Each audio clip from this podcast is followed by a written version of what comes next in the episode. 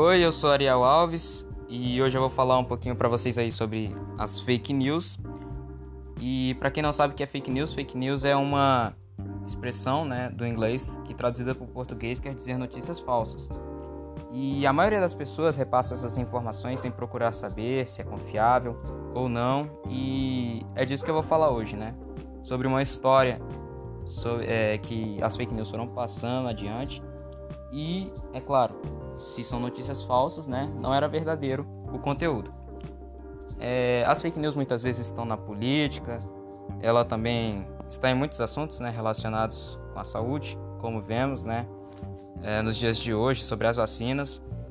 É, como ocorreu né, uma enfermeira dos Estados Unidos que era Tiffany Dover, que após ter tomado a vacina, ela, ela perdeu a consciência e muitas pessoas disseram que ela estava morta.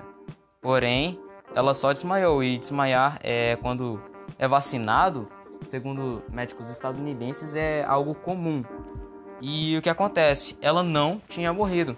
Ela simplesmente tinha perdido a consciência, tinha desmaiado e por causa dessas coisas que todos falam, que todos dizem, é, essas fake news, né, que a maioria das pessoas, não todos, mas a maioria, é, muitas pessoas deixam de se imunizar, é, não querem tomar a vacina por causa dessas fake news. E principalmente isso é propagado principalmente por meios de comunicação, como WhatsApp, Facebook. E é, a vacina, ela não é para matar ninguém, não é para atrapalhar a vida de ninguém.